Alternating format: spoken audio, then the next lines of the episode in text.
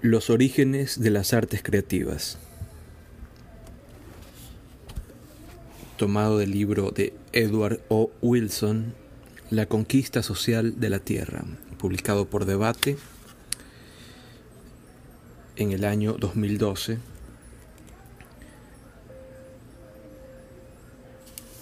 Cuyo título original sería The Social Conquest of the Earth.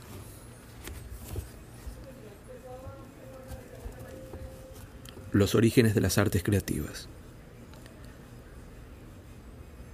Aunque las artes creativas son aparentemente ricas y carecen de límites, cada una de ellas es filtrada a través de los estrechos canales biológicos de la cognición humana. Nuestro mundo sensorial, lo que podemos aprender sin ayuda acerca de la realidad externa a nuestro cuerpo, es lamentablemente pequeño nuestra visión se halla limitada a un minúsculo segmento del espectro electromagnético en el que las frecuencias de onda en toda su plenitud van desde la radiación gamma en el extremo superior hasta la frecuencia ultra baja empleada en algunas formas especializadas de comunicación. Solo vemos un minúsculo segmento en la parte central del conjunto, al que denominamos espectro visual.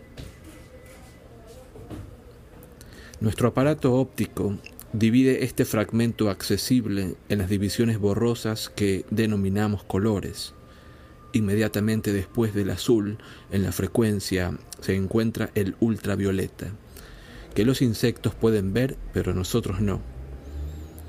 De las frecuencias sonoras que nos rodean, solo oímos unas pocas. Los murciélagos se orientan mediante los ecos de los ultrasonidos a una frecuencia que es demasiado elevada para nuestros oídos.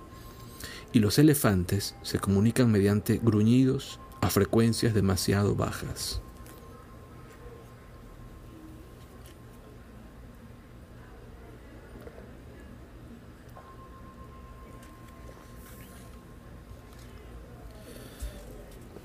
Los peces mormíridos tropicales emplean pulsos eléctricos para orientarse y comunicarse en aguas lóbregas y opacas, y han desarrollado una modalidad sensorial muy eficiente de la que carecen totalmente los humanos. Asimismo, sin que los notemos, existe el campo magnético de la Tierra, que algunas veces las aves migratorias emplean para su orientación. Tampoco podemos ver la polarización de la luz solar del cielo que las abejas melíferas emplean en los días nublados para guiarse desde sus colmenas a los campos de flores y a la vuelta. Sin embargo, nuestra mayor debilidad son nuestros sentidos lamentablemente reducidos del gusto y del tacto. Alrededor del 99% de todas las especies vivas, desde los microorganismos a los animales, se basan en sentidos químicos para encontrar su camino a través del ambiente.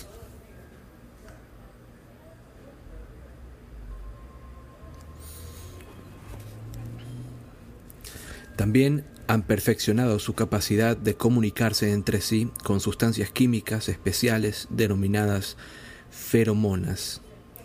En contraste, los seres humanos, junto con los monos, los simios y las aves, se cuentan entre los pocos seres vivos que son ante todo audiovisuales y en consecuencia deficientes en el gusto y el olfato.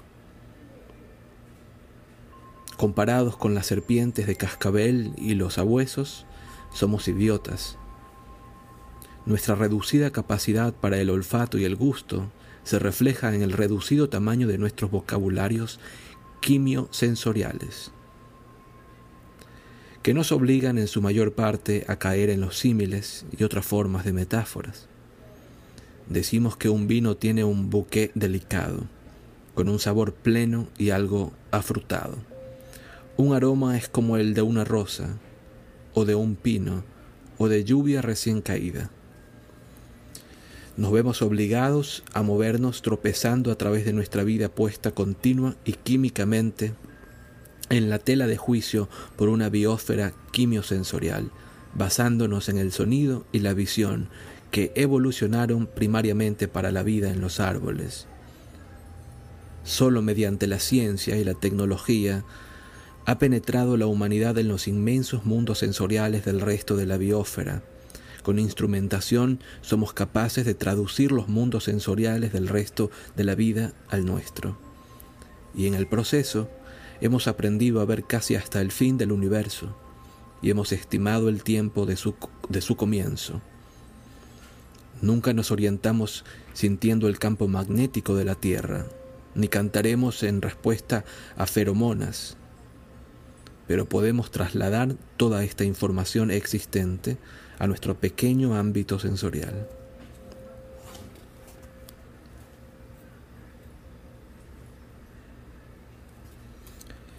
Utilizando esta capacidad adicional en el examen de la historia humana, podemos conseguir información sobre el origen y la naturaleza del criterio estético. Por ejemplo, el seguimiento neurobiológico, en particular la medición de la amortiguación de las ondas alfa,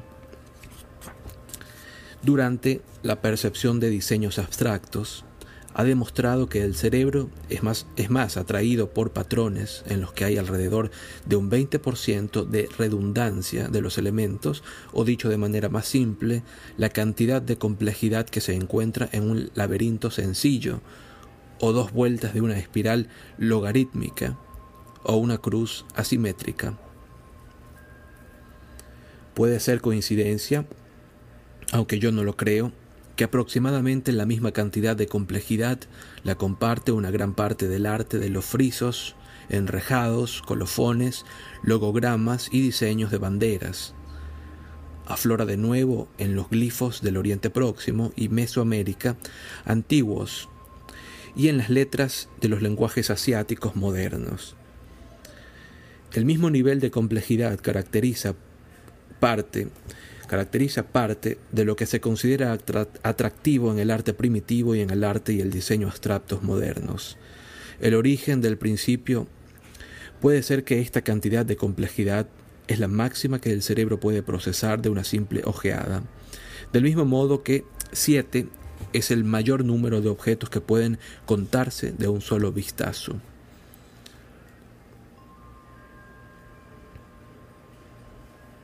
Cuando una imagen es más compleja, el ojo capta su contenido mediante movimientos rápidos y por desplazamientos reflejos y conscientes de un sector al siguiente. Una cualidad del gran arte es su capacidad de guiar la atención de una de sus partes a otra de una manera que agrada, informa y provoca. En otra esfera de las artes visuales está la biofilia, la afiliación innata que las personas buscan con otros organismos y especialmente con el mundo natural vivo. Los estudiosos o los estudios han demostrado que si se les da la libertad para elegir el entorno de su casa o su despacho, la gente de todas las culturas tienden hacia un ambiente que combina tres características que intuitivamente han comprendido los arquitectos del paisaje y los promotores de bienes raíces. Desean encontrarse en un punto alto, con vistas hacia abajo, prefieren terreno abierto, como el de la sabana con árboles y sotos dispersos, y quieren hallarse junto a una masa de agua, como un río, un lago o el océano. Incluso si todos estos elementos son puramente estéticos y no funcionales, la gente que adquiere una casa pagará cualquier precio que pueda permitirse para tener una vista de este tipo. En otras palabras, la gente prefiere vivir en aquellos ambientes en los que nuestra especie evolucionó durante millones de años en África. Instintivamente tienden hacia la sabana arbolada, jardines y parques, y el bosque de transición situados a una distancia segura de fuentes fiables de comida y agua. Esta no es en absoluto una conexión rara, si se considera como un fenómeno biológico. Todas las especies animales móviles son guiadas por instintos que las llevan a hábitats en los que tienen una, probabilidad máxima de supervivencia y de reproducción.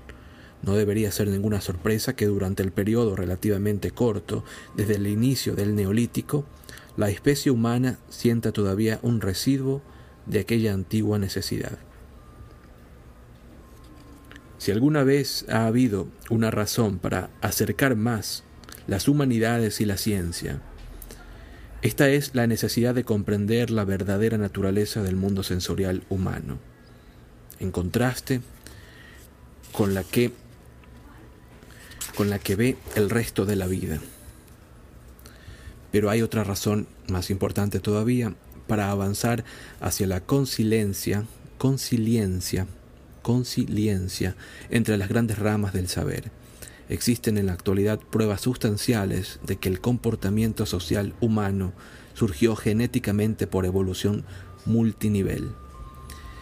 Si esta interpretación es correcta, y un número creciente de biólogos evolutivos y antropólogos así lo cree, cabe esperar un conflicto continuo entre los componentes del comportamiento favorecidos por la selección individual y los favorecidos por la selección del grupo.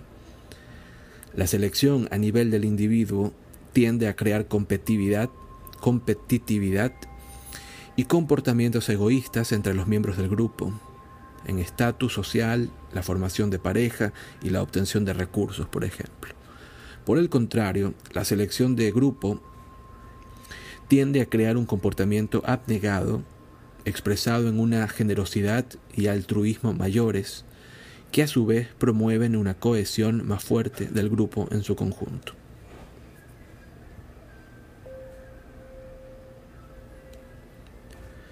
Un resultado inevitable de las fuerzas que se equilibran mutuamente de la selección multinivel es la permanente ambigüedad en la mente humana individual, que lleva a numerosas situaciones hipotéticas entre la gente en la manera en que se relacionan, se aman, se afilian, traicionan, comparten, sacrifican, roban, engañan, redimen, castigan, atraen y adjudican.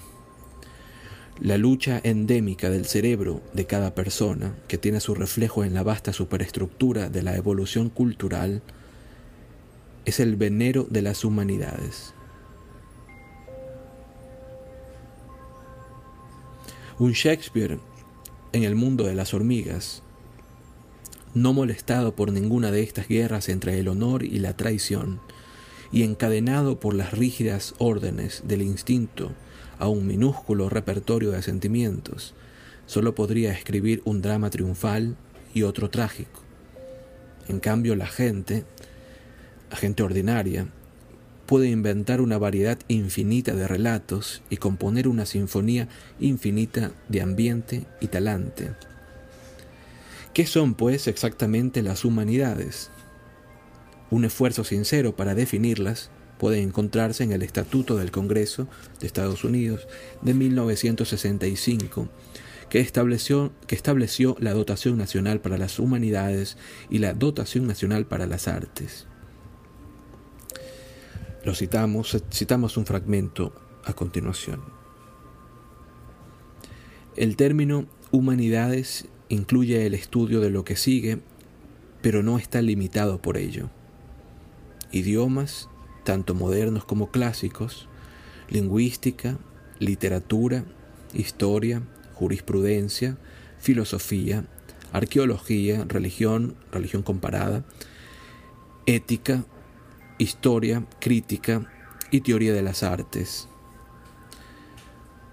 Aquellos aspectos de las ciencias sociales que tienen contenido humanístico y emplean métodos humanísticos y el estudio y aplicación de las humanidades al ambiente humano, con particular atención a reflejar nuestro diverso patrimonio, tradiciones e historia, y a destacar la importancia de las humanidades para las condiciones actuales de la vida nacional. Fin de la cita. Tal puede ser el campo de acción de las humanidades, pero no se hace ninguna alusión a la comprensión de los procesos cognitivos que las unen a todas, ni a su relación con la naturaleza hereditaria humana, ni a su origen en la prehistoria. A buen seguro que nunca veremos una verdadera madurez de las humanidades hasta que se le añadan estas dimensiones.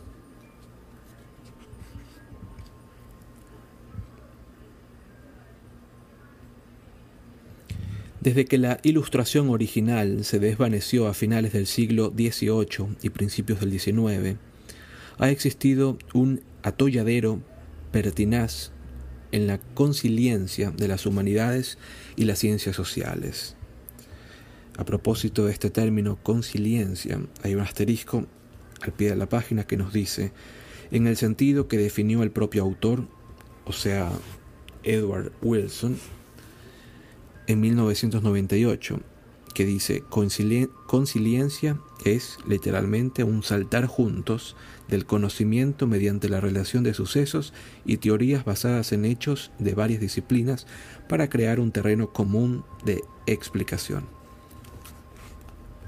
Bien, para precisar un poco sobre este término,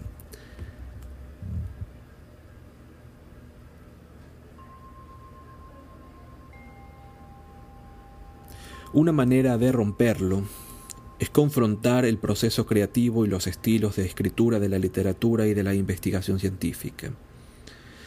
Esto puede no resultar tan difícil como parece a primera vista. Los innovadores en ambos ámbitos son básicamente soñadores y narradores.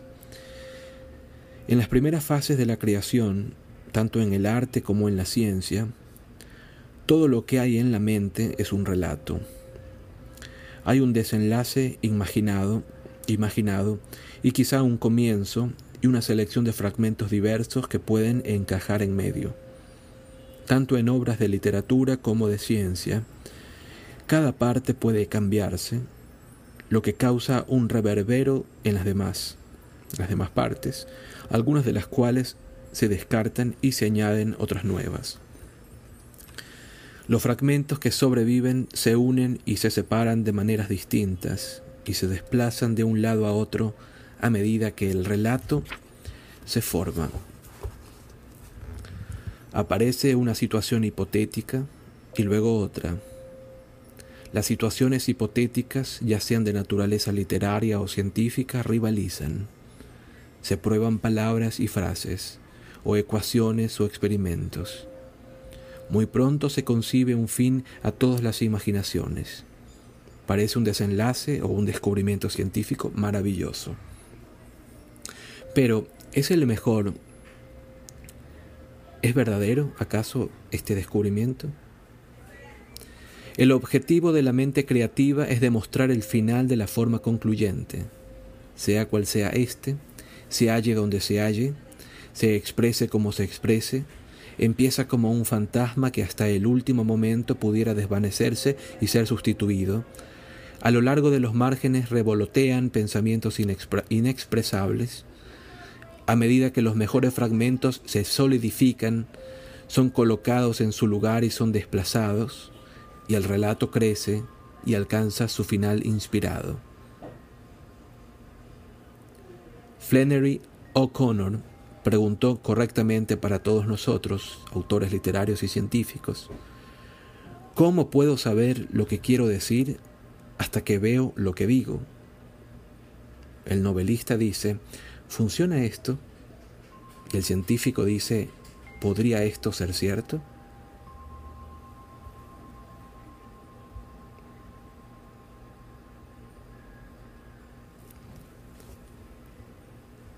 El científico de éxito piensa como un poeta, pero trabaja como un contable.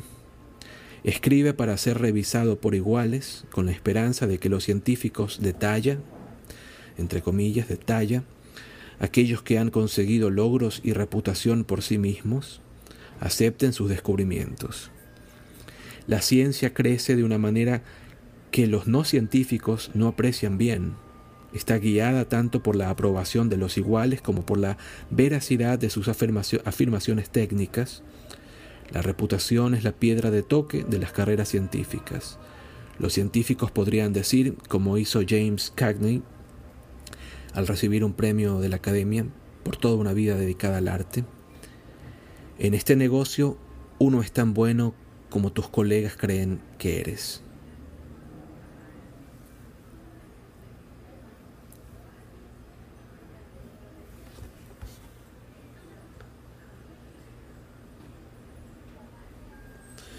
Pero a la larga, una reputación científica perdurará o se hundirá en función del crédito por descubrimientos verdaderos. Las conclusiones serán comprobadas repetidamente y tienen que demostrarse ciertas. Los datos no pueden ser cuestionables o las teorías se, desmoronan. Los datos no pueden ser cuestionables o las teorías se desmoronan. Los errores descubiertos por otros pueden hacer que una reputación se agote. El castigo por fraude es nada menos que la muerte de la reputación, por supuesto, y de la posibilidad de seguir adelante con la carrera. El crimen capital en literatura es el plagio, pero no el fraude. En la ficción, como en las otras artes creativas, se espera un libre juego de la imaginación y en la medida que resulta estéticamente agradable o bien evocador, es alabado. La diferencia esencial entre el estilo literario y el científico es el uso de metáforas. En los informes científicos, la metáfora es permisible siempre que sea casta, quizá con solo un toque de ironía y desaprobación hacia uno mismo. Por ejemplo, en la introducción o en la discusión de un informe técnico se permitiría lo siguiente. Este resultado, si se confirma, creemos que abrirá la puerta a una serie de ulteriores investigaciones fructíferas. Lo que no se permite es lo siguiente. Consideramos que este resultado, que fue extraordinariamente difícil de obtener, será una cuenca potencial de la que con seguridad fluirán muchos ríos de nueva investigación.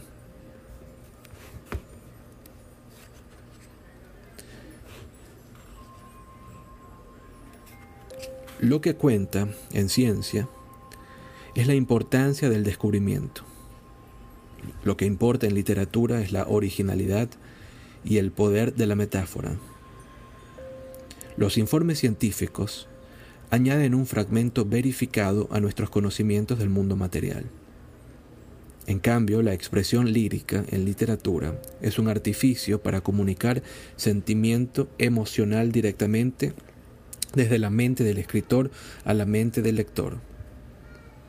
No hay tal objetivo en los informes científicos, en los que el propósito del autor es persuadir al lector, mediante pruebas y razonamientos, de la validez e importancia de dicho descubrimiento. En ficción, cuanto más fuerte es el deseo de compartir la emoción, más lírico ha de ser el lenguaje. En su extremo, la afirmación puede ser evidentemente falsa, porque autor y lector así lo quieren. Para el poeta, el sol sale por el este y se pone por el oeste, y describe nuestros ciclos diarios de actividad que simbolizan el nacimiento, el mediodía, el mediodía de la vida, la muerte y el renacimiento, aunque el sol no haga tal movimiento en sí. Es sólo la manera en que nuestros distantes antepasados visualizaron la bóveda celeste y el cielo estrellado vincularon sus misterios, que eran muchos, a los que de su propia vida, a los de su propia vida, y los plasmaron en las sagradas escrituras y en la poesía a través de los tiempos. Habría de pasar mucho tiempo antes de que una venerabilidad parecida en la literatura la adquiriera el sistema solar real, en el que la Tierra es un planeta que gira mientras orbita alrededor de una estrella menor.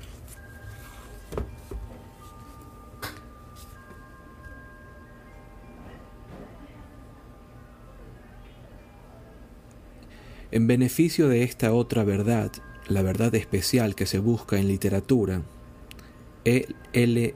Doctorow pregunta lo siguiente. ¿Quién dejaría de lado la Iliada por el registro histórico real?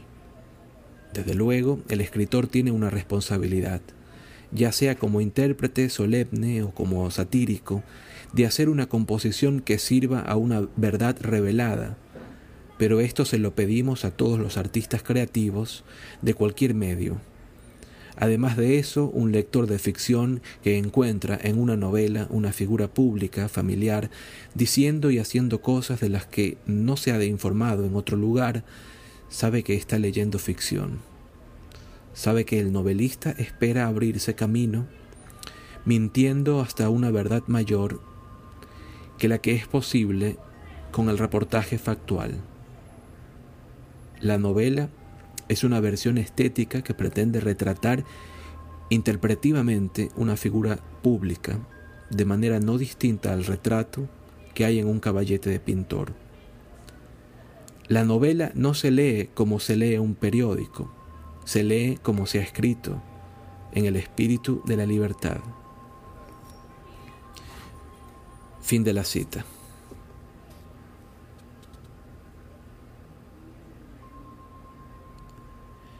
Picasso expresó la misma idea de manera resumida. El arte es la mentira que nos ayuda a ver la verdad.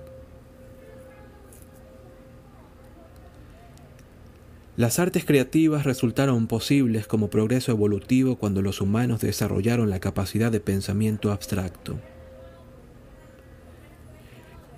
Entonces, la mente humana podía formar un molde de una forma, o de una clase de objeto, o de una acción, y transmitir una representación concreta del concepto a otra mente. Así nació por primera vez el lenguaje verdadero, productivo, construido a partir de la palabra, y símbolos arbitrarios. El lenguaje fue seguido por el arte visual, la música, la danza y las ceremonias rituales de la religión. Se desconoce la fecha exacta en que se produjo el proceso que condujo a las artes creativas auténticas. Hace 1.7 millones de años, antepasados de los humanos modernos, muy probablemente Homo erectus, elaboraban utensilios líticos toscos en forma de lágrima. Sostenidos en la mano probablemente se utilizaban para tajar plantas y carne. Se desconoce si también existían en la mente como una abstracción mental, o si bien simplemente habían sido creados por imitación entre los miembros del grupo. Hace 500.000 años, en la época de Homo heidelbergensis, una especie de cerebro mayor e intermedia entre Homo erectus y Homo sapiens. Las hachas de mano eran más elaboradas y a ellas se habían añadido cuchillos de piedra y de punta y puntas de proyectiles de construcción esmerada. Pasados otros cien mil años, los individuos usaban lanzas de madera, cuya construcción debió de llevar varios días y múltiples pasos. En este periodo, la edad de piedra media, los antepasados humanos empezaron a desarrollar, a desarrollar una tecnología basada en una verdadera cultura fundada en la abstracción. Vinieron después conchas de caracoles perforadas, que se cree que se usaron como collares, junto con utensilios más refinados, entre ellos puntas de hueso bien diseñadas resultan muy intrigantes unos fragmentos de ocre grabados. Un dibujo que tiene 77.000 años de antigüedad consiste en tres líneas garabateadas que conectan una fila de nueve marcas en forma de X. El significado, si es que tiene alguno, se desconoce, pero la naturaleza abstracta del patrón parece clara. Los enterramientos empezaron al menos hace 95.000 años, tal como lo demuestran 30 individuos excavados en la cueva Kafze en Israel. Uno de los muertos, un niño de 9 años de edad, estaba colocado con las piernas dobladas y con un asta de ciervo entre los brazos. Esta disposición por sí sola sugiere no solo una consistencia, perdón, no solo una conciencia, no solo una conciencia abstracta de la muerte o un concepto de la, de la muerte, sino alguna forma de angustia existencial. Entre los cazadores o recolectores de hoy en día, la muerte es un acontecimiento que se gestiona con ceremonia y arte.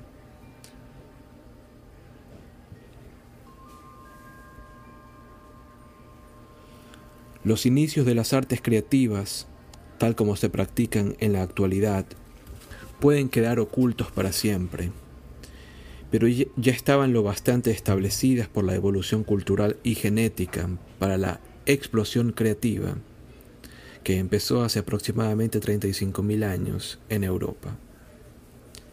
Desde esta época en adelante, hasta el periodo paleolítico tardío, 20.000 años después, floreció el arte rupestre. Se han encontrado miles de figuras, la mayoría de grandes animales de caza, en más de 200 cuevas distribuidas por el sudoeste de Francia y el noreste, noreste de España, a ambos lados de los Pirineos.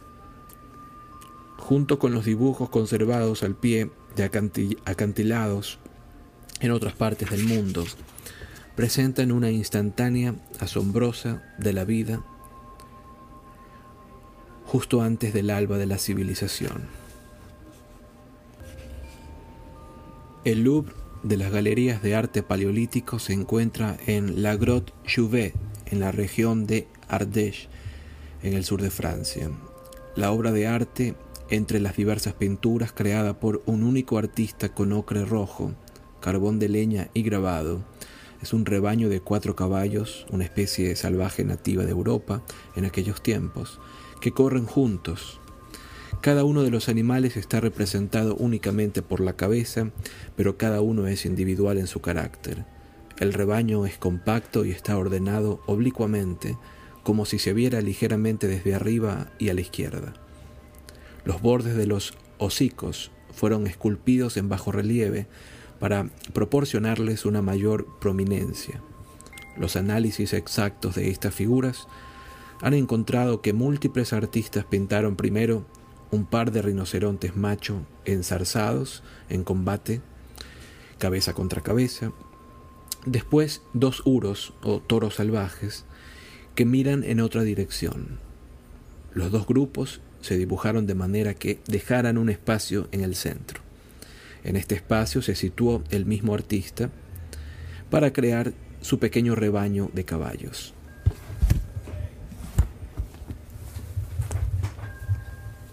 Los rinocerontes y los toros se han datado en 32.000 o 30.000 años antes del presente, y se supone que los caballos tienen también la misma antigüedad, pero la elegancia y la tecnología evidente en los caballos han llevado a algunos expertos a estimar que su proveniencia se remonta al periodo magdaleniense, que se extendió de hace 17.000 17 años o 12.000 años antes del presente.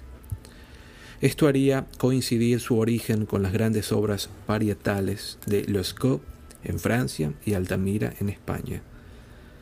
Aparte de la fecha exacta de la antigüedad del rebaño de Chauvet, sigue sin saberse la importante función del arte rupestre. No hay razón para suponer que las cuevas sirvieron de protoiglesias en las que las cuadrillas se reunían para rezar a los dioses. El suelo de las cuevas está cubierto de restos de hogares, huesos de animales y otros indicios de ocupación doméstica prolongada.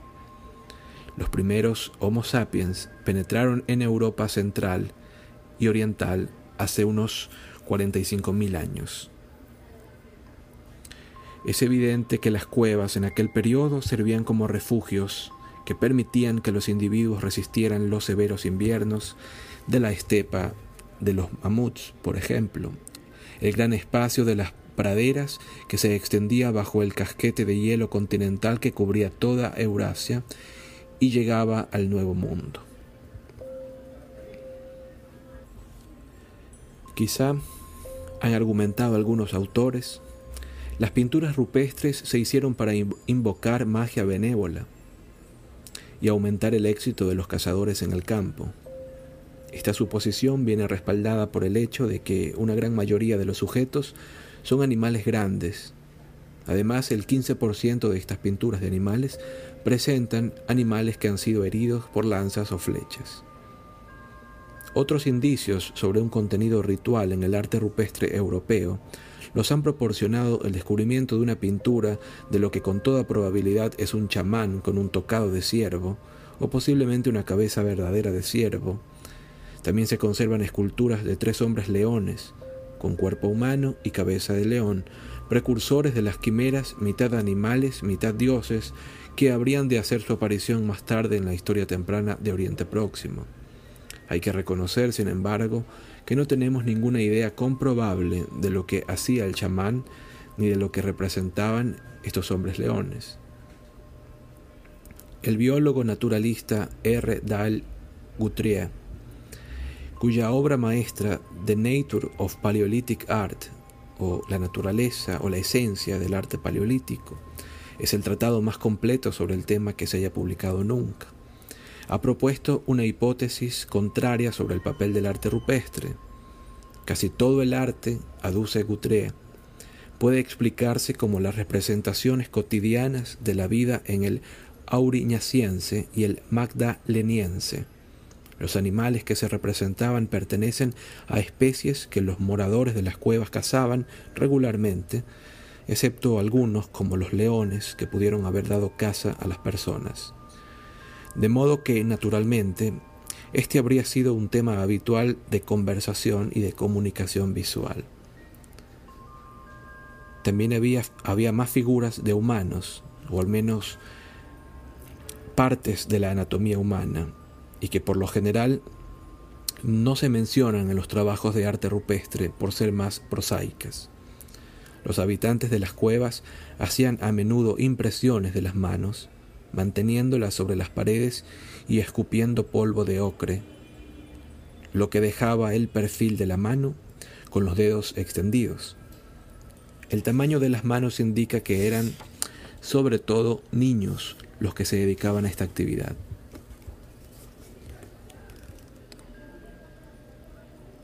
Hay también muchísimos grafitos. Son comunes entre ellos los grabados o garabatos, perdón, los garabatos sin sentido y representaciones toscas de genitales masculinos y femeninos. Se presentan asimismo esculturas de mujeres obesas y grotescas que bien pudieron haber sido ofrendas a los espíritus o dioses para aumentar la fertilidad. Las pequeñas cuadrillas necesitaban todos los miembros que podían generar. Por otro lado, las esculturas pudieron haber sido también fácilmente una representación exagerada de la gordura en las mujeres, deseada durante los frecuentes inviernos rigurosos de la estepa de los mamuts.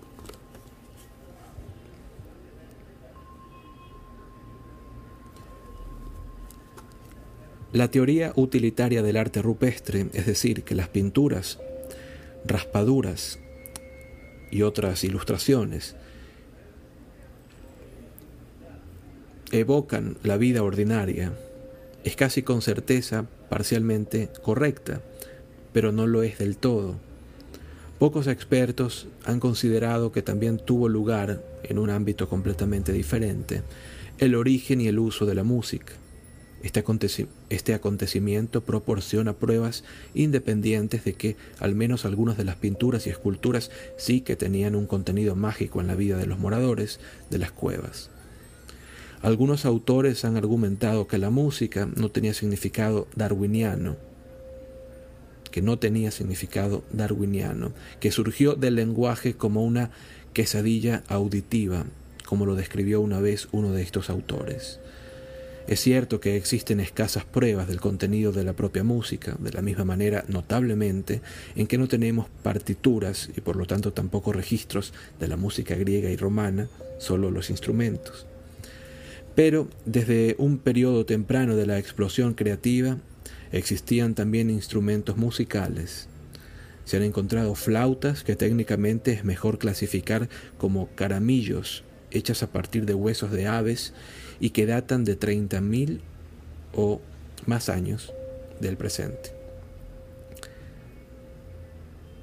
En Isturiz, en Francia, y en otras localidades se han clasificado unos 225 caramillos, algunos de los cuales son auténticos. Los mejores de ellos tienen agujeros para los dedos dispuestos en una alineación oblicua, en una alineación oblicua, y girados en el sentido de las agujas del reloj, de manera que, en apariencia, se pretendía que se alinearan con los dedos de una mano humana. Los agujeros están asimismo biselados de una manera que permite que la punta de los dedos los ocluya, o los tape. Un flautista moderno, Graham Lawson, ha tocado una réplica hecha a partir de una de estas flautas, aunque desde luego sin disponer de ninguna partitura paleolítica. Se han encontrado otros artefactos que pueden interpretarse plausiblemente como instrumentos musicales. Incluyen delgadas láminas de pedernal que cuando penden juntas y se golpean producen sonidos agradables como los de los carillones de viento. Además, aunque esto quizá no sea más que una coincidencia, las secciones de las paredes en las que se hicieron las pinturas rupestres tienden a emitir ecos impresionantes de los sonidos producidos en sus inmediaciones. ¿Era darwiniana la música? ¿Tenía valor de supervivencia para las tribus del Paleolítico que la practicaban?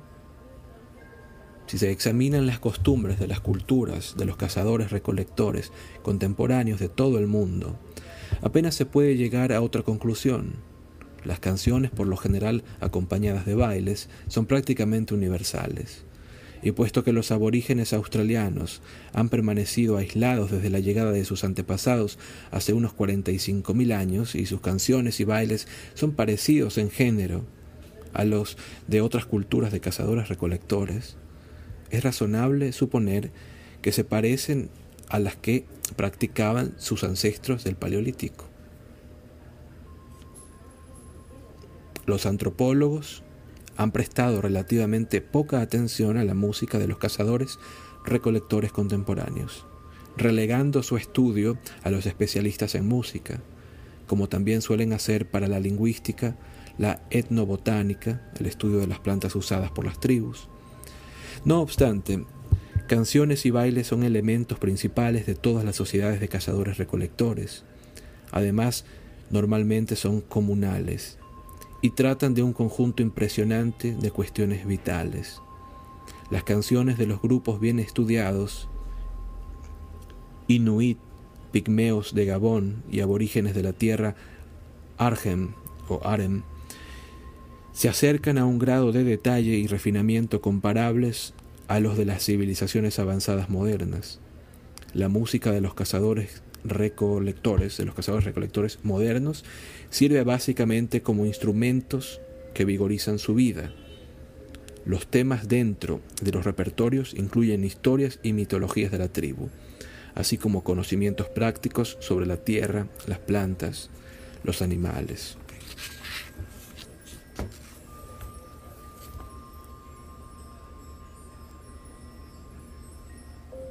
De especial importancia para el significado de los animales de caza en el arte rupestre del Paleolítico europeo.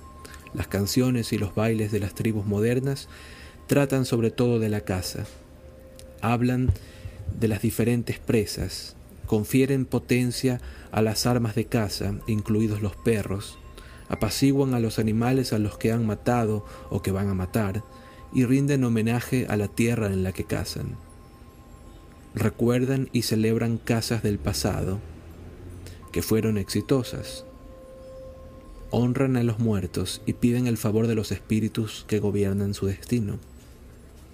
Es perfectamente evidente que las canciones y los bailes de los pueblos cazadores recolectores contemporáneos les sirven a la vez al nivel individual y al del grupo.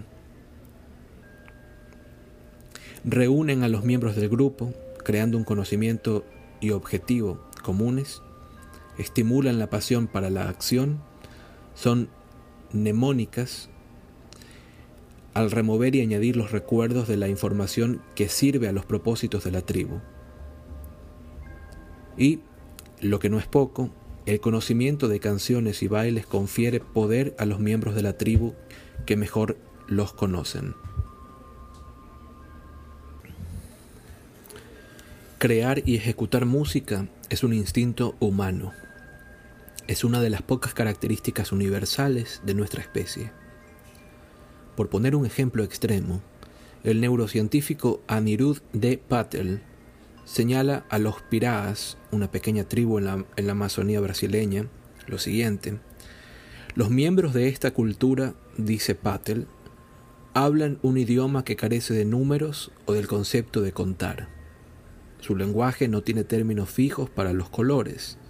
No tienen mitos creacionistas, o sea, sobre la creación primera o la creación universal, y no dibujan, aparte de unos palotes simples, pero tienen música en abundancia, en forma de canciones. Termina la cita. Patel se ha referido a la música como tecnología transformadora, en el mismo grado que la literatura y el propio lenguaje ha cambiado la manera como la gente ve el mundo.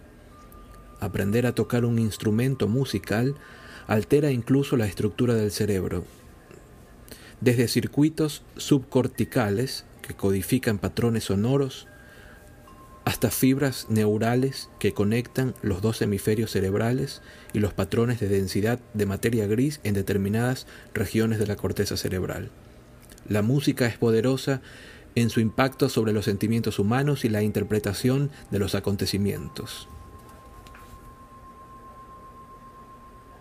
Es extraordinariamente compleja en los circuitos neurales que emplea y parece que evoca emociones en al menos seis mecanismos cerebrales diferentes. La música está, la música está estrechamente vinculada al lenguaje en el desarrollo mental y en algunos aspectos parece que deriva del lenguaje. Los patrones discriminatorios de las fluctuaciones melódicas son similares, pero mientras que la adquisición del lenguaje en los niños es rápida y en gran, y en gran parte autónoma, la música se adquiere más lentamente y depende de la enseñanza y la práctica. Además, hay un periodo crítico y concreto para aprender el lenguaje, durante el cual las habilidades se captan rápidamente y con facilidad, mientras que todavía no se conoce que exista un periodo similar para la música. Aún así, tanto el lenguaje como la música son sintácticos, al estar dispuestos como elementos discretos, palabras, notas y acordes. Entre las personas con defectos congénitos en la percepción de la música, que suponen el 2 al 4% de la población, un 30% padecen asimismo incapacidad en el contorno entonativo, una propiedad compartida de forma paralela con el habla. En su conjunto, hay razones para creer que la música es una recién llegada en la evolución humana bien pudiera haber surgido como una derivación del habla, pero suponer esto significa llegar a la conclusión de que la música es simplemente una elaboración cultural del habla. Tiene al menos una característica que no comparte con el habla, el ritmo, que además puede sincronizarse de la canción al baile. Es tentador pensar que el procesamiento neural del lenguaje sirvió como una preadaptación a la música y que una vez que la música se originó, resultó lo suficientemente ventajosa como para adquirir su propia predisposición genética. Es esta una cuestión que recompensará mucho una investigación adicional y en profundidad, incluida la síntesis de elementos procedentes de la antropología, la psicología, la neurociencia y la biología evolutiva. Aquí concluye este capítulo que hemos leído de manera completa del libro La conquista social de Edward O. Wilson.